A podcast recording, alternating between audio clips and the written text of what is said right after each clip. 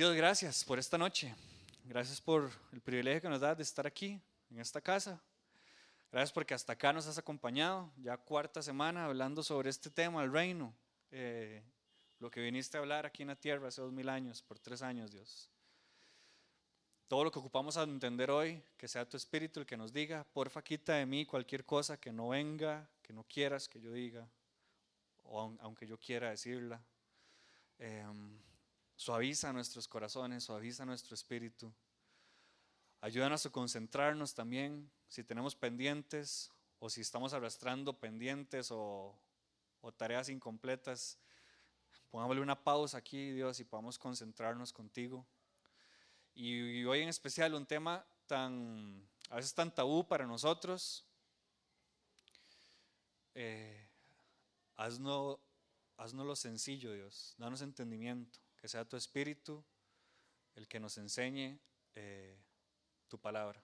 Así que muchas gracias, Dios. Amén. Amén y amén.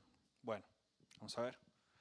Eh, ya les dije Spotify, aquí está el video y el tema hoy es el fin del mundo, aunque verdaderamente el tema no es el fin del mundo, estamos hablando del reino. Y así como el reino tuvo un principio, lo vimos la primera semana, que Dios lo hizo todo por amor, que desde antes de crear el mundo ya tenía un reino establecido para sus hijos, y eso lo hizo por amor. Eh, también Jesús nos dijo que el reino tiene un final.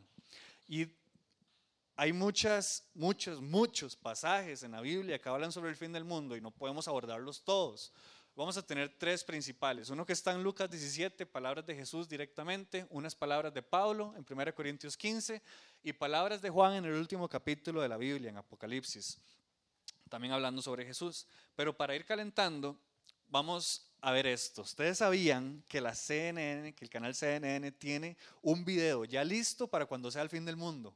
Para nada más decir, pum, pongámoslo ya. Entonces, si usted está viendo CNN en ese momento y le sale ese video, papillo, asústese no, mentira. es en serio, hay, una página de datos curiosos y decía, CNN tiene ya listo un video para pasarlo apenas suceda el fin del mundo. Y uno, y mae, ok, ¿cómo será ese video? No sé, saldrá ahí el Padre Nuestro, Canal 7 o algo así.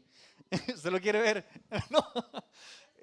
Sí, bueno, eh, para que sepan que ya CNN lo tiene listo. Lo otro es que el fin del mundo, me imagino que usted y yo hemos escuchado muchas, muchas barrabasadas, decimos nosotros, sobre el fin del mundo. El año pasado era el fin del mundo, ¿verdad? Eh, había como un movimiento. Era el año pasado, ¿verdad? No. ¿O era este? Sí, 2012 era otro, pero hace poquito hubo uno, ¿verdad? Y si ya fue el fin del mundo y nosotros nos quedamos, es favor. no, no, no. Hay un libro que me acaba de terminar de leer. Este libro es muy interesante, no, no es cristiano ni nada, pero este libro habla sobre una familia suma, sumamente religiosa que ya esperaba el fin del mundo. Entonces el papá y mamá tenían un búnker donde tenían gasolina, donde tenían alimentos, donde tenían armas. ella lo escribe, se llama Tara, porque ella empieza a contar sus anécdotas desde que es niña hasta que ya es una mujer adulta, de cómo creció con unos papás fanáticos, en donde el papá le decía, mamita, ni, ni, se, ni se esfuerce porque ya, ya Dios viene pronto. Es más, nosotros vamos a, a, provocar el fin del mundo y vamos a ir a matar a todos los incrédulos. Y, y si cuando, el, cuando, los, cuando la gasolina se escasee, nosotros vamos a ser los que tengamos gasolina porque somos los obedientes de Dios. ¿Y por qué estoy nombrando este libro? Eh, primero porque lo tengo muy, muy presente, pero también porque fijo usted ha visto en las noticias gente así, eh, que ya dejó todo, o gente que se prepara para esa batalla final, pero desde una, desde una perspectiva como, como hollywoodense. O sea, es como vamos a ir a agarrarnos, como, no sé, el Señor de los Anillos, los buenos contra los malos, eh, y mejor guarde comida enlatada porque Walmart se va a quedar sin moncha. Em, ¿Cómo? Rappers. Ajá, así se llaman, a los que están esperando. ¿ok? Em, y lo interesante es que este libro lo menciona ella desde unos papás sumamente, sumamente fanáticos religiosos. ¿Por qué es que unas personas actuamos diferente ante el fin del mundo? ¿Por qué yo no estoy guardando gasolina en mi casa, aunque eso no es nada recomendable? ¿O por qué, por qué no estoy guardando comida enlatada porque ya el Señor viene pronto? pero hubo un movimiento en los 70, no sé si ustedes estuvieron, de que la gente cristiana dejó de estudiar y de todo. La gente cristiana dejó los trabajos porque estaban seguros, confirmadísimo que ya Jesús venía. Entonces, si Jesús viene mañana, ¿quién iría a bretear? Eh, mejor no. Uno se levanta tardecito, Jesús a qué hora viene, mejor no voy a bretear. Eh, ¿Para qué ir a estudiar? ¿Para qué llevar el cuatrimestre? No, no, no. Eh, enfoquémonos en el reino nada más. Hay muchos tabúes o muchas formas, muchos puntos de vista. Y las últimas palabras registradas de Jesús, según Mateo, nos aclaran varias cosas. Jesús en su simpleza, en un párrafo le tira durísimo a alguien y en otro nos avisa el fin del mundo y en otro nos dice que nos ama. Eh, Jesús, los evangelios son maravillosos. Y las últimas palabras de Jesús, según Mateo, dice, Jesús se acercó a sus discípulos y les dijo, se, me ha dado toda autoridad en el cielo y en la tierra. Vea que menciona como el video dos espacios, cielo y tierra. Vamos a ver. Por lo tanto, vayan y hagan discípulos de todas las naciones, bautizándolos en el nombre del Padre, del Hijo y del Espíritu Santo. Enseñen a los nuevos discípulos a obedecer todos los mandatos que les he dado. Y tengan por seguro esto, que estoy con ustedes siempre hasta el final del mundo. Este, vea que este pasaje no lo tengo aquí escrito en la pizarra porque vamos a calentar apenas con estas palabras. Últimas palabras de Jesús y nos dicen muchas cosas. Más, esto podría ser la enseñanza nada más. Primero que Jesús gobierna sobre todo, sobre todo lo que existe, y eso incluye cielo y tierra, lo físico, lo natural y lo sobrenatural. Después, que los cristianos no somos mandados a guardar gasolina en las casas antes de que Él venga, no, somos mandados a hacer algo y es la responsabilidad de discipular y bautizar en el nombre del Padre, del Hijo y del Espíritu Santo. ¿Y eso qué es? Hacernos más y más y más cristianos. Y no es cristianos de, eh, fírmeme aquí, ok, ya sos un cristiano más. No, es la persona. Mi trabajo es enseñarle a alguien más que obedezca a Jesús lo que Jesús me ha enseñado a mí.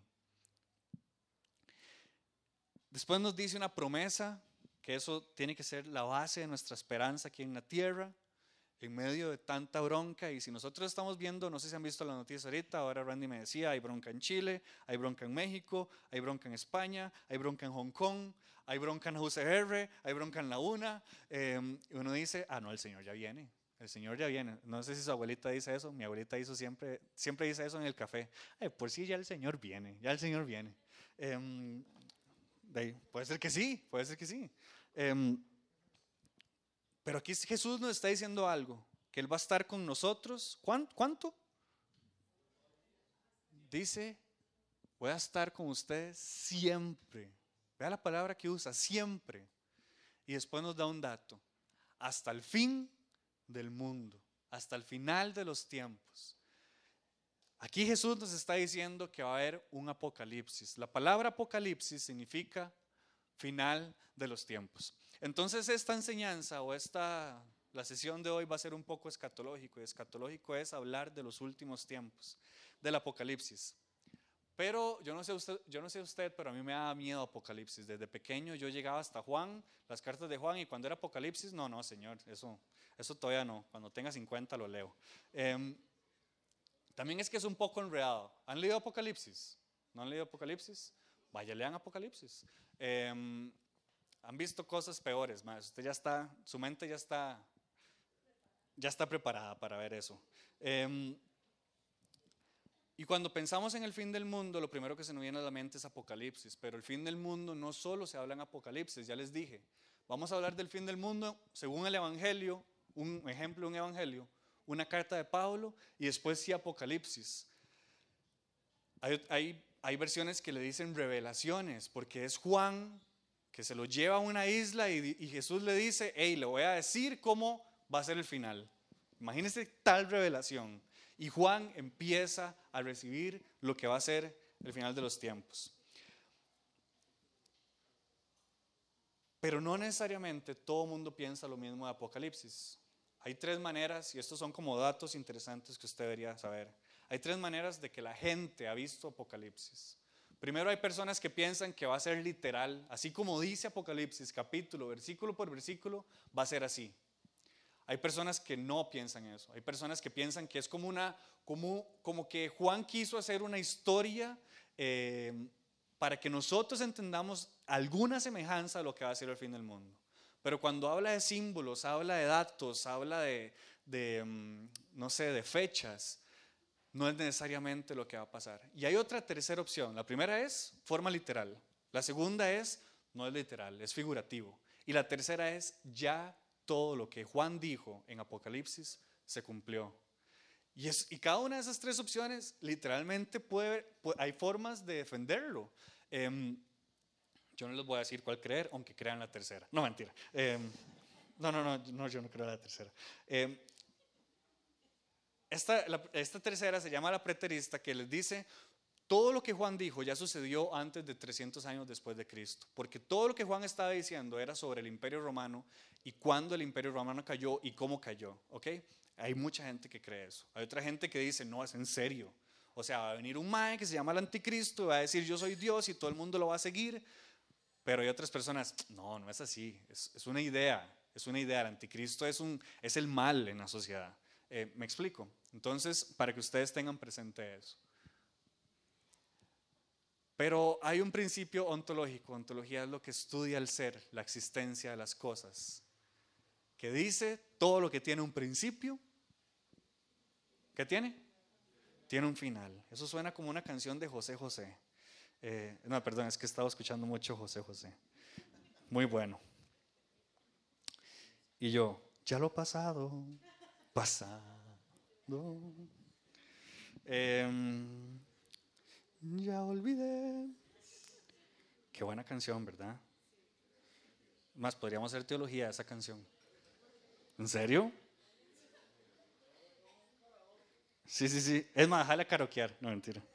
Ya me perdí. ¿Dónde está José José? Aquí está. No, mentira. Vean un ejemplo del fin de los tiempos según Daniel. Daniel está en el Antiguo Testamento, es un profeta.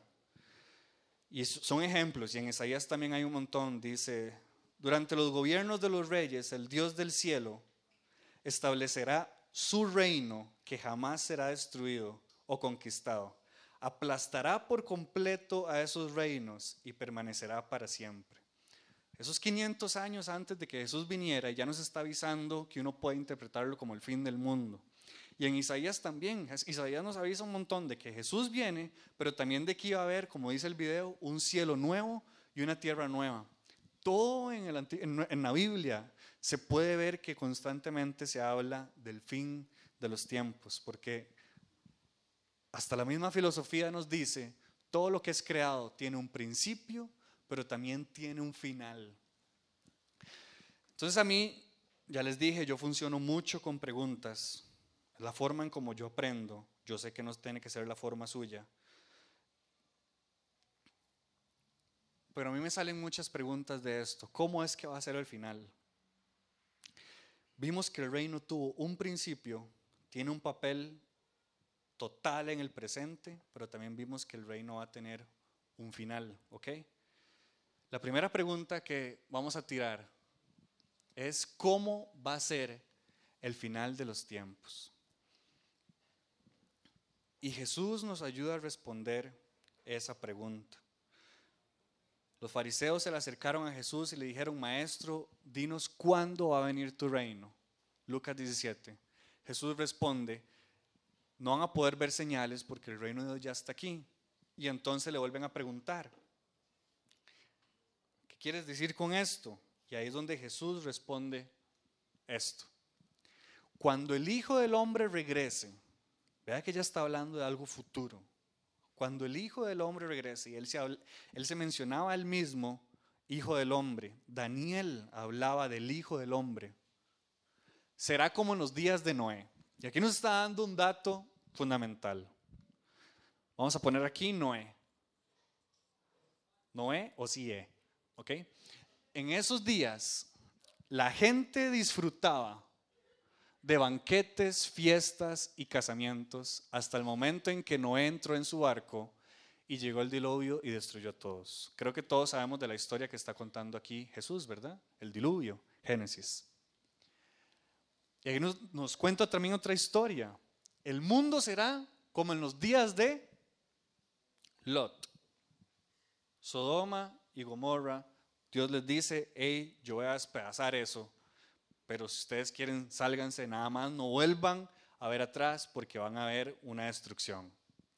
El mundo será como en los días de Lot, cuando las personas se ocupaban de sus quehaceres diarios, comían y bebían, compraban y vendían, cultivaban y edificaban, hasta la mañana en que Lot salió de Sodoma. Entonces llovió del cielo fuego y azufre ardiente y destruyó a todos. Vea que Jesús está representando el fin del mundo como algo que ya había pasado. Eso es muy interesante. Sí, será todo como siempre. O sea, Jesús está diciendo, el fin del mundo va a ser como cualquier otro día en nuestra cotidianidad. Hasta el día en que se manifieste el Hijo del Hombre. Ese día la persona que está en la azotea no baje a la casa para empacar. La persona que está en el campo no regrese a su casa. Recuerden lo que le pasó a la esposa de Lot. ¿Y qué fue lo que pasó a la esposa de Lot? Lot les dice, no vuelvan a ver porque va a haber una destrucción. ¿Y qué fue lo que hizo la esposa cuando uno le dicen, hey, no parpadee? ¿Qué es lo primero que usted hace? Y uno, tengo demasiadas ganas de parpadear. Eh, le dijeron a, la esposa y a Lot, no vuelva a ver. Y la esposa volvió a ver. ¿Y qué le pasó? Se convirtió en una estatua de sal. Y uno, y mae. Em, y se quedó sin esposa Lot. Si se aferran a la vida, la perderán. O sea, Jesús está diciendo que la esposa de Lot es un ejemplo de que se aferró a la vida. Estaba viendo las cosas terrenales y no le hizo caso a Dios. Pero si dejan de aferrarse a la vida, la salvarán. Esa noche, o sea, al fin del mundo, dos personas estarán durmiendo en una misma cama, una será llevada y la otra dejada. Dos mujeres estarán moliendo harina juntas en un molino, una será llevada y la otra dejada. Los discípulos le preguntaron, ¿dónde sucederá eso, Señor Jesús? El Señor Jesús le contestó, así como los buitres cuando se jactan indican que hay un cadáver cerca, de la misma manera esas señales revelarán que el fin del mundo está cerca. ¿Y cuáles señales está viendo? Alguien que me, que me diga en este texto qué fue lo que hicieron mal la gente de Noé y la gente de Lot, porque la gente de Noé estaba con banquetes, fiestas y casamientos. Eso es pecado. Banquetes, fiestas y casamientos. ¿Quién está casado aquí? Eso es pecado. Casamientos ya, aquí no.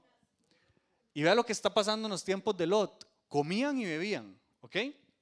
Compraban y vendían, cultivaban y edificaban. Esa es la lista de los siete pecados capitales. ¿Qué estaban haciendo ahí malo? No estaban haciendo absolutamente nada malo. Era, Jesús menciona que en el fin del mundo la gente va a estar haciendo cosas más bien supernaturales. ¿Y qué es eso? Que la gente de Noé, en el tiempo de Noé, y la gente de Lot se aferraron a la vida.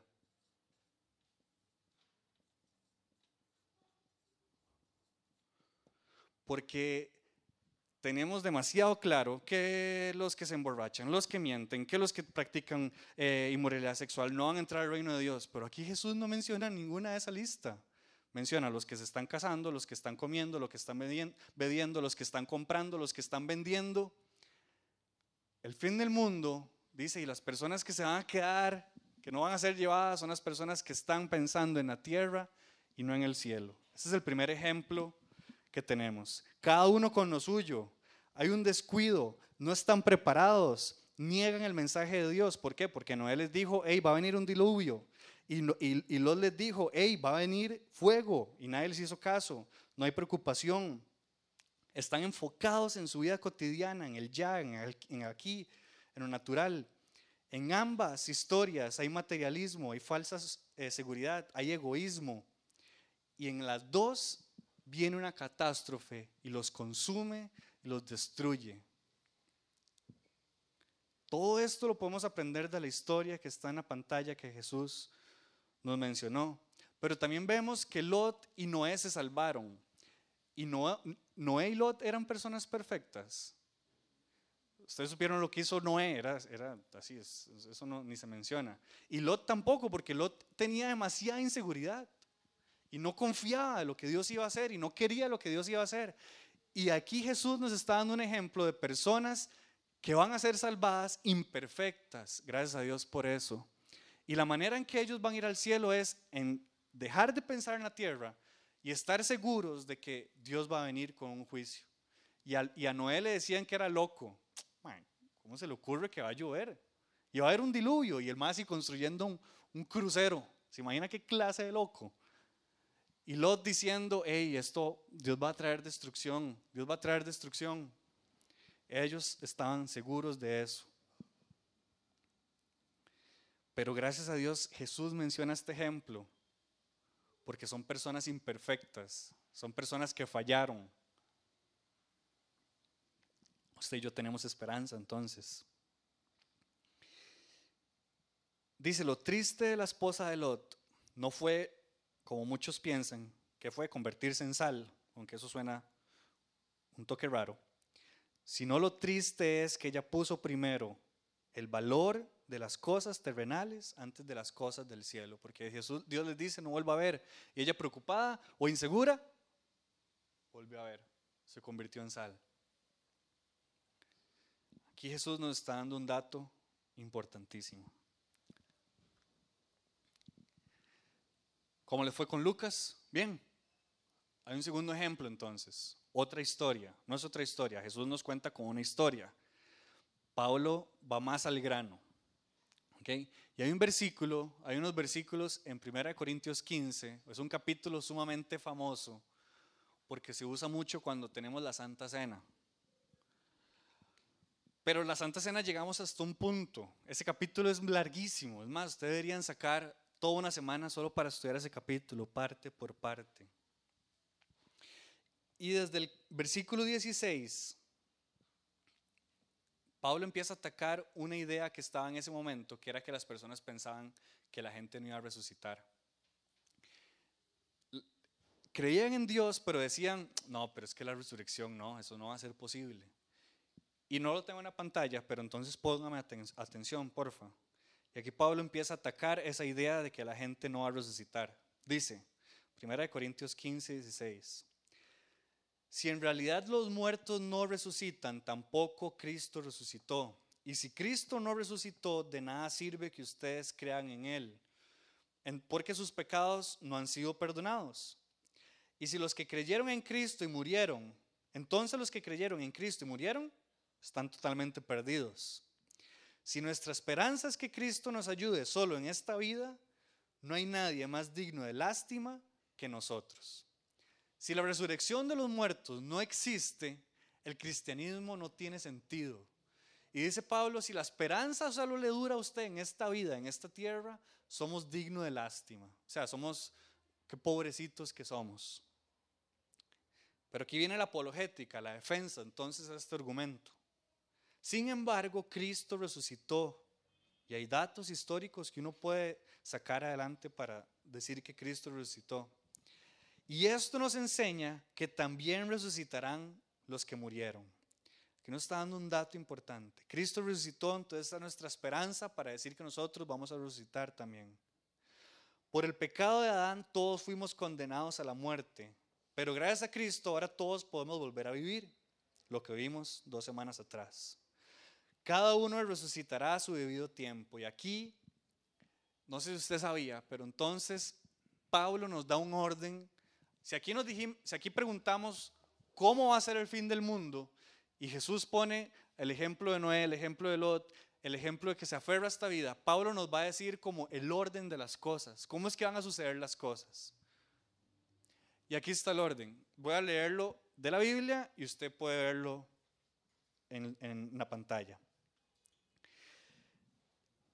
Eh, vamos a ver, cada uno resucitará a su debido tiempo. Y el orden empieza con Cristo. ¿Se recuerdan que la semana pasada vimos que Cristo nos, anunció el fin del mundo? Cuando Cristo muere, significa que ya empezó el fin del mundo, porque es el primer dato que ocupábamos para decir de que ya el cielo nuevo y la tierra nueva venían. Primero resucita Cristo, después cuando Él vuelva resucitarán los que creyeron en Él Luego vendrá el fin del mundo. ¿Y qué va a pasar en el fin del mundo? Cristo derrotará a todas las autoridades, a todos los poderes y le entregará el reino a Dios el Padre. ¿Eso qué significa? Que Cristo reinará hasta que haya vencido a todos sus enemigos, donde el último enemigo que Cristo vencerá es la muerte. Cuando la Biblia dice Dios puso todo bajo su dominio, la palabra todo no incluye a Dios. Aquí Pablo se está explicando. Porque es Dios quien puso todo bajo la autoridad de Cristo. Y cuando todo esté bajo el dominio del Hijo, Él mismo, o sea, Cristo mismo, se pondrá bajo la autoridad de Dios. Y así Dios estará sobre todas las cosas, pues Él es el que ha puesto todo bajo el dominio de Cristo. Aquí Pablo nos está diciendo cómo va a ser el orden del fin del mundo. Y es algo sumamente, no sé, me explota la jupa. La primera semana de la serie dijimos, que Dios fue mandado a este mundo para restablecer su reino. Es más, cuando, cuando ya Jesús está a punto de morir, le dice a Dios, papá, ya quiero regresar otra vez a tu derecha como estábamos antes. O sea, Jesús vino con una misión, restablecer su reino. Es como una película donde, imagínense Rambo, ¿han visto Rambo? Donde Rambo algo está malo pasando y Rambo dice, ok, ocupo, ocupo ir a despedazar a todo el mundo que se está portando mal para restaurar la paz. Llega Rambo y, hace todo lo que tenía que hacer y llega donde el jefe Rambo y le dice, ah, ya, lo hice. No sé, es una película, todas las películas son así. Aquí Jesús, aquí Pablo nos está diciendo que Él tenía que morir por nosotros, Él era el primero. Después cuando Él venga van a resucitar los que le pertenecen a Jesús. Cuando resucitemos los que pertenecemos a Dios vendrá el fin. ¿Y eso qué significa el fin? que van a haber destrucción de gobernantes, poderes, autoridades. Todo lo que no es de Dios va a ser destruido. Y como último enemigo, y hoy lo cantamos demasiado, como último enemigo destruido, ¿cuál va a ser? La muerte. ¿Ok? Y después, cuando ya todo lo que existe, lo creado, esté bajo el dominio de Jesús, Jesús le va a decir al Padre, tome, así como usted me encargó de un principio de la historia del universo, restaurarlo desde que el hombre pecó, porque ese no era el plan de Dios, el video lo menciona, el plan de Dios era vivir en el paraíso siempre. Jesús viene con una misión, Jesús cumple su misión y le dice al Padre, todo lo que yo estoy gobernando se lo doy a usted. Es el mismo Dios, pero cada uno tiene una responsabilidad diferente. Y entonces dice ahora, Dios el Padre gobierna y, es soberano sobre todo lo que existe. Qué rajado eso, ¿verdad? No sé, eso a mí, me, sorprende demasiado. ¿Qué podemos aprender de esto? Hay una certeza y un, significado incomparable para usted y para mí en la muerte de Jesús. Si su vida cristiana es demasiado de picos y bajos, picos y bajos, o más bien de retroceso, ocupamos reafirmar lo que nosotros creemos sobre la muerte de Jesús. Es fundamental la crucifixión de Jesús y la ascensión de Jesús. De ahí se deriva nuestra fe. También es importante que la muerte será el último enemigo, el último por ser derrotado. El pecado lo que trajo cuando Adán y Eva comieron fue muerte.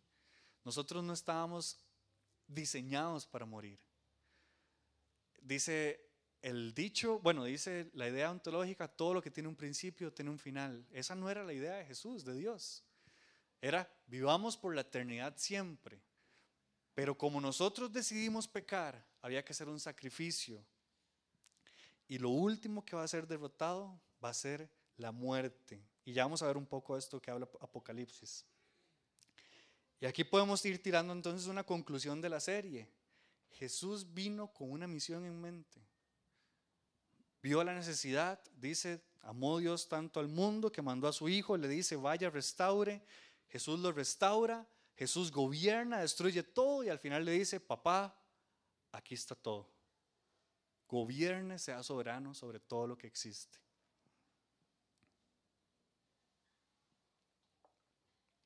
Ese fue el segundo versículo, ya no apunté nada, no sé qué tenía que apuntar. Y llegamos entonces era el orden, sí. Llegamos a Apocalipsis.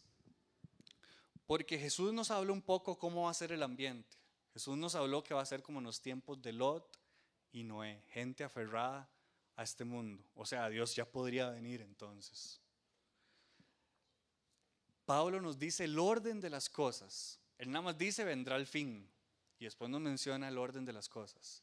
Pero Apocalipsis nos habla un poco de qué forma va a suceder el fin de los tiempos. Pero ya les dije que hay tres formas de ver el Apocalipsis.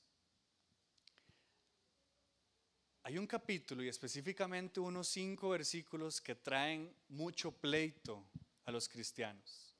Ustedes han leído Apocalipsis 20 donde dice los mil años. Yo no voy a tocar ese tema, pero en ninguna otra parte de la Biblia menciona lo que Juan menciona. Entonces eso trae como mucho pleito porque la gente, eh, aunque somos cristianos, no creemos lo mismo de cómo van a suceder las cosas. Le resumo la historia en donde dice que Dios va a encadenar a Satanás por mil años. ¿Ok? Y por mil años Dios y sus hijos van a reinar en la tierra. Y después de esos mil años, ¿qué es lo que va a pasar? El chamuco se va a soltar otra vez.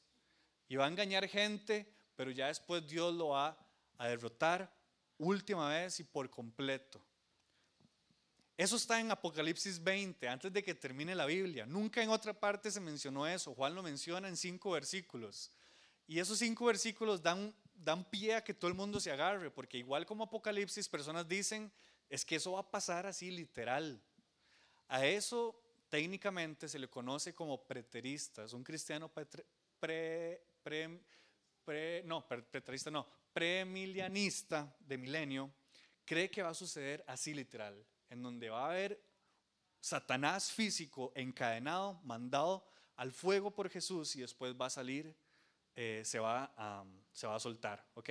Esa fue la primera teoría. De hecho, después de Jesús las personas creían eso, es la idea más vieja. Después de 300 años las personas dicen, hey, ¿y si no es literal como suceden las cosas? ¿Y si ya más bien estamos en el milenio? Y ya nosotros, porque el Espíritu Santo está usted y en mí, y ya Satanás no tiene dominio sobre mi vida, hey, ya estamos en el milenio entonces. Y no son mil años naturales, sino que son mil años figurativos en donde Satanás ya no está dominando a nosotros porque nosotros tenemos al Espíritu Santo. A eso se les conoce, y estoy hablando mucho de esto porque hay siempre hay mucho pleito al respecto, a milenialistas. Premilenialistas es, va a suceder natural. Amilenianistas es, ya estamos en el milenio, ya Satanás está amarrado y no tiene dominio sobre, mi vida. Y está la última opción, la última que salió, que es postmilenialismo. Eso quiere decir, las personas que son postmilenialistas, la última idea que surgió, y usted está como esos memes que están números aquí y haciéndole varas. Em, esta idea es que sí, Satanás va a ser derrotado por mil años, pero la iglesia es la que va a causar que Satanás sea derrotado por mil años. Y nosotros vamos a llevar la verdad de Jesús a tal punto que todo el mundo va a reconocer a Satanás lo que él ha hecho y va a ser derrotado. Yo no me voy a meter en ese pleito. Yo no voy a decirles si estamos o no estamos en el milenio, o si va a pasar literal o no va a pasar literal. Lo que sí sé es que este tipo de cosas causan mucho fanatismo. Y dice Derek Murphy, hay dos formas de cómo usted vea el, fin del mundo. Hay dos formas de cómo usted vea el fin de los tiempos. Está la, manera fanática y está la manera profunda. Y Murphy dice, la manera fanática nos lleva a hacer predicciones apresuradas sobre tiempos, eventos, ver ver en dónde está el anticristo, ver dónde está la bestia. Eh, y eso nos lleva a una arrogancia y a un fanatismo, porque pensamos cosas como que nuestra generación es la última y nos fascina la expectación. Es como, uy, acaba de suceder esto, ya viene el Señor. En cambio, la, la manera profunda de ver el fin del mundo, de ver Apocalipsis, dice Murphy, es cuando enfrentamos cuando nos damos cuenta que enfrentamos un futuro emocionante, donde los dones y el ministerio del Espíritu Santo están siendo restaurados para la iglesia y las misiones, las cuales están avanzando. Si viene el fin del mundo, pero eso no va a ser lo peor de que existe y, No, el Espíritu Santo está aquí, sigue breteando en nosotros, sigue avanzando. El que ve de forma profunda el fin del mundo pasa mirando donde viene una intervención final y va a ser tan real como las obras de Dios en la historia de redención. O sea, el fin del mundo va a ser tan real, sí, como lo que se menciona en la Biblia todo anteriormente. Pero independientemente de lo que signifiquen los simbolismos, imágenes apocalípticas, profecías, es claro que viene algo catastrófico, como le pasó a Noé, como le pasó a Lot. Algo cósmico y algo final. Pero simplemente no sabemos el día o la hora. Podría estar más cerca de lo que esperamos o puede que nunca vivamos para verlo, porque nos muramos primero. Solo Dios sabe. Cualquiera que sea el caso, que Jesús venga o yo me muera primero, el poder y la presencia del reino están a nuestro alrededor y menciona las últimas palabras que Jesús dice, Maranata, que significa el Señor viene pronto.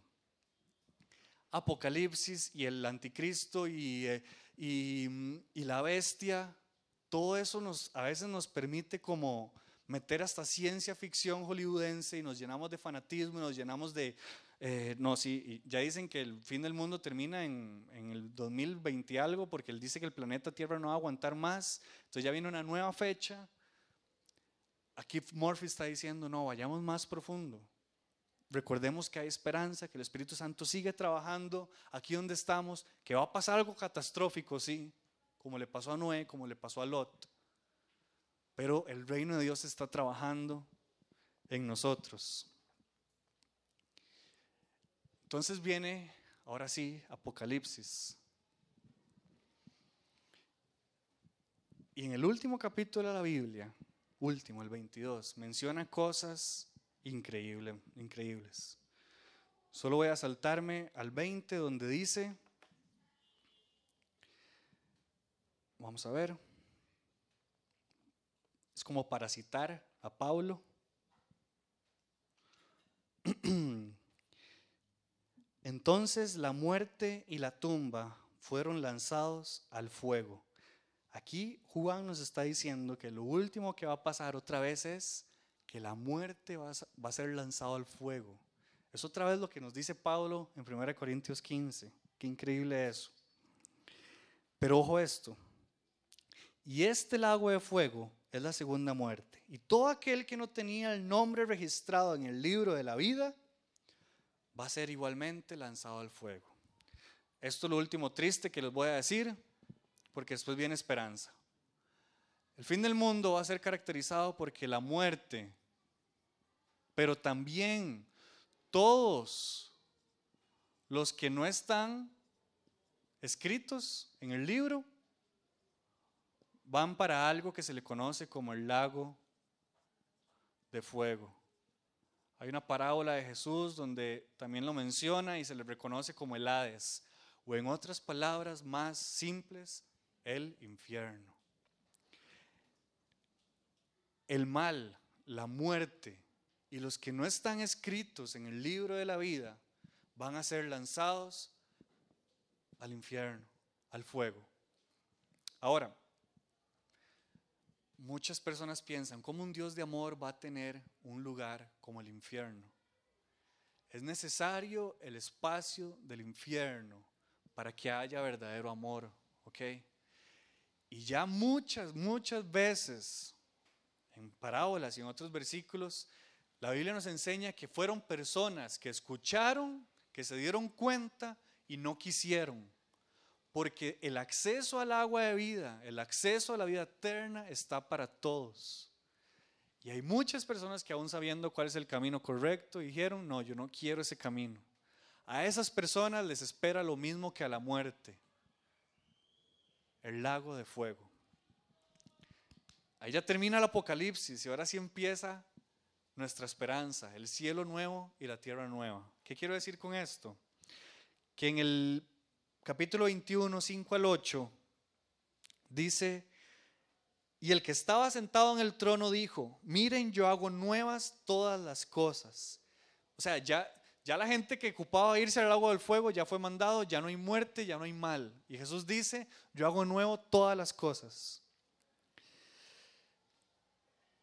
También dijo, todo ha terminado. Las mismas palabras que usó, consumado es, todo ha terminado. Yo soy el alfa y el omega, soy el principio, el fin. Y todo el que tiene sed, yo le daré beber gratuitamente de los manantiales de agua viva. Todo el que salga, los que salgan vencedores heredarán todas las bendiciones, yo seré su Dios y ellos serán mis hijos. Pero los cobardes, los incrédulos, los corruptos, los asesinos, los que cometen inmoralidades sexuales, los que practican brujería, los que rinden culto a ídolos, los mentirosos, tendrán un destino en el lago de fuego que arde con azufre y esa es la segunda muerte. Aquí lo que estamos viendo entonces es que Dios hace nuevo todas las cosas. Después de que Dios separa el mal del bien por completo, Dios hace nuevo todo. Y nos da la pista porque Jesús no mencionó en la parábola, no mencionó cosas pecaminosas, dijo, los que están comiendo, bebiendo, comprando, eh, cosas sumamente naturales. Pero aquí Jesús sí menciona la lista, bueno, Juan, según Jesús, menciona la lista también de pecados que nos apartan del cielo nuevo y la tierra nueva. Nos da una esperanza, seremos herederos de todas las bendiciones y seremos sus hijos. Todos los que rechacen su amor y sus mandatos les espera el lago de fuego. Y un tercer punto sobre el último capítulo dice versículo 3 al 6, para que ya no se ahueven porque tienen una cara de fin de los tiempos. Dice Apocalipsis 22, 22, 3, ya no habrá más maldición sobre ninguna cosa, porque allí estará el trono de Dios y del Cordero, y de sus siervos lo adorarán. Antes de seguir dice, ya la muerte no existe, la muerte ha sido derrotada por última vez y para siempre. Y ya no existe, ya no, en este cielo nuevo, no hay mal, no hay maldiciones, no hay fallo, todo es perfecto. Se vuelve a restaurar como el principio. Eso es, eso es maravilloso. O sea, aquí, aquí Jesús, por medio de Juan, nos está diciendo, no habrá maldición sobre ustedes, no habrá nada malo. A los que nos creemos narizones, ya no vamos a ser narizones en el cielo. A los que nos creemos que estamos un poco flacos, un poco gordos, vamos a estar perfectos en el cielo. Yo no va a haber malo, ya no va a haber pecado, ya no va a haber maldiciones. Ya no va a haber ratillas asaltando en las paradas. Sí. Ajá. Claro.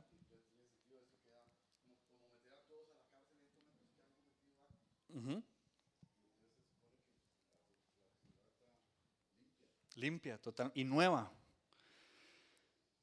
Dice, y verán su rostro y tendrán su nombre escrito en la frente. Aquí en este momento, en el cielo nuevo, que no hay mal, Juan nos está diciendo, vamos a ver el rostro de Dios. El rostro. Hay una canción, ¿verdad? Y, em, mirarte cara a cara o frente a frente. Cara a cara.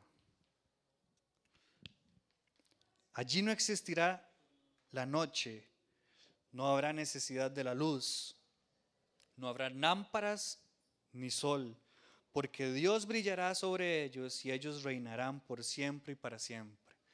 Este dato lo que nos está diciendo es, todo lo que es natural y por ende tiene mal y tiene pecado, va a dejar de existir. Y Dios va a hacer todo por nosotros, para nosotros. Y estamos en una serie del reino. Y aquí Juan está diciendo que los que pertenecemos a Dios reinaremos. No sé si lo escribí bien. Reinaremos con Él. En un mundo donde no hay mal, donde no hay naturalidad, ni se ocupa el sol, ni se ocupa la noche, ni el día, ya no existe nada de eso.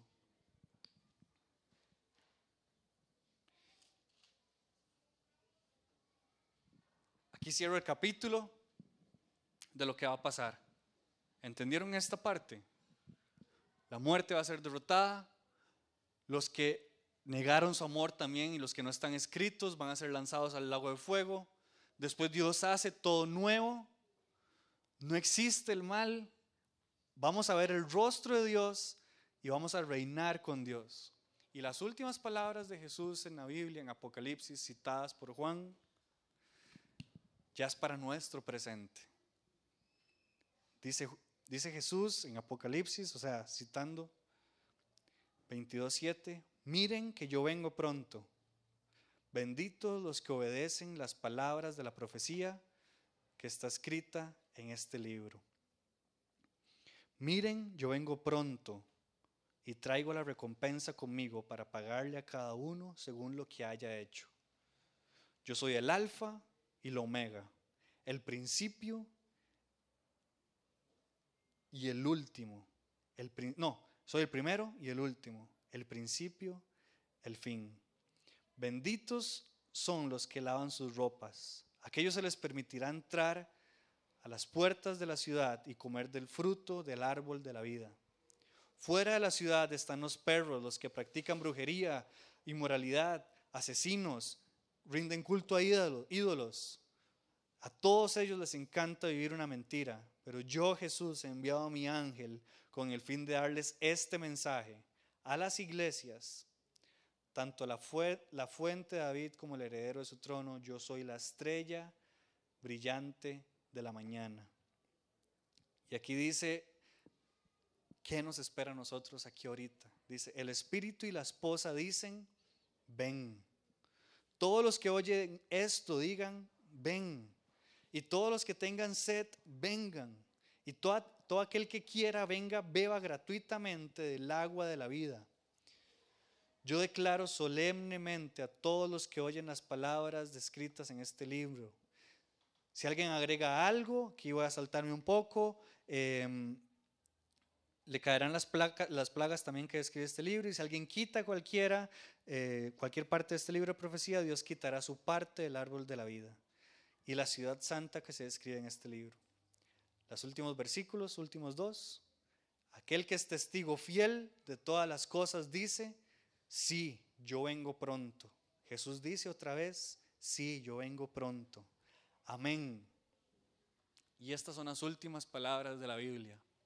Que la gracia del Señor Jesús sea con el pueblo santo de Dios.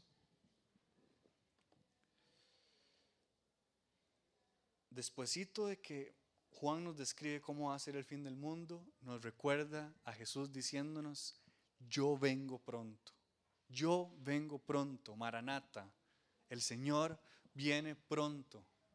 Y la Biblia termina con esto, que la gracia del Señor Jesús sea con su santo pueblo.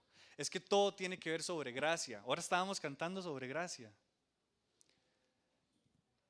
Porque muchas veces nos ha enseñado que para estar escritos en ese libro de la vida, tengo que ponerle como nunca para pasar y estar en esa lista. No, eso no es entender el reino de los cielos. Es gracia. Es puramente gracia. El reino de Dios es un reino de gracia. Pablo en Corintios dice, no, en Romanos, perdón, el reino de Dios es gozo, es paz, es justicia. Y obviamente es amor. El reino de Dios es de gracia. Aún después de Juan describir todo lo que va a suceder, cita a Jesús diciendo, el que tenga sed, venga yo lo voy a dar de beber gratuitamente. Esa palabra gratuita es gracia, porque nos da cosas que no merecemos. Eso es la gracia. El regreso de Cristo es nuestra esperanza. Así como lo mencionamos la semana pasada, si su propósito en la vida no está definido, si usted no siente que tiene libertad en Dios y su identidad no está tampoco definida, ver el regreso y ver la esperanza es donde tiene que empezar. Eso nos, nos termina de formar para qué estamos aquí en la tierra. Pero cuando se nos olvida que Jesús viene pronto, nos pasa como en los tiempos de Lot, como en los tiempos de Noé. Bajamos los ojos del cielo y los ponemos en la tierra.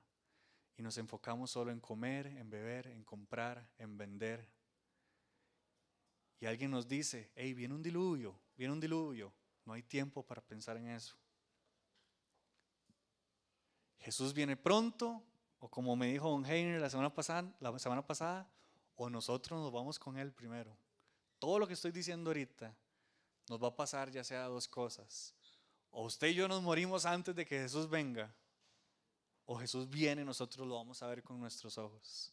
Pero la esperanza es que cuando mi cuerpo deje de existir, sea cuando sea, desde ya puedo experimentar la eternidad que Dios me da.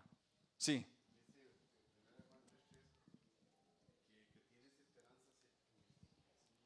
Qué bueno. ¿Cómo están? ¿Esperaban más bestia y más 666 y, y la fecha exacta? ¿Están bien? Sí, chino. Ajá.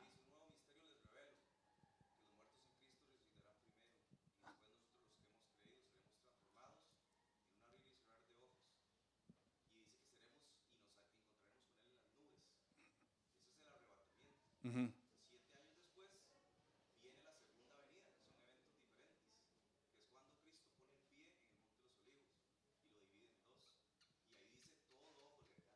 diferentes, Chino sí quería más, más, más, más datos así. No, súper bien, Chino. Muchas gracias. Qué temita, ¿verdad? Ahí se basa nuestra esperanza. Yo solo les dejo esto. Sea sea lo que yo le haya dicho, haya entendido o no haya entendido, Pablo lo explica mejor. Dice 2 Tesalonicenses 3:5, y esta es mi oración para mi vida y para la vida de ustedes. Ya sea que usted haya recibido algo de Dios o no, esto le sirve. Que el Señor les guíe el corazón a un entendimiento total y a una expresión plena del amor de Dios y a la perseverancia con paciencia que proviene de Cristo. Que Pablo le está diciendo a la iglesia tronilicenses es que es Dios el que nos lleva a un entendimiento total. Si usted hoy terminó más confundido de lo que estaba, es Dios el que le ayuda a entender estas cosas. Pida el entendimiento a Dios, un entendimiento total y a una expresión plena del amor de Dios. Cuando usted y yo empezamos de gloria en gloria, cuando cantábamos ahora, y, renovamos nuestra esperanza día con día es porque entendemos el amor de Dios en nuestras vidas. Es el Espíritu Santo, es el Dios el que nos deja entender su amor, no yo. Y dice, y la perseverancia con paciencia. Usted está desesperado por ver a Jesús regresar, dice que Él nos da perseverancia y paciencia. Usted quiere ver ya cosas que no ha visto, Él nos da perseverancia y paciencia. Ocupan paciencia, ocupan perseverancia. Eso es lo que nos dice Pablo, que proviene de Cristo. 7 y 6. Déjenme orar entonces para terminar.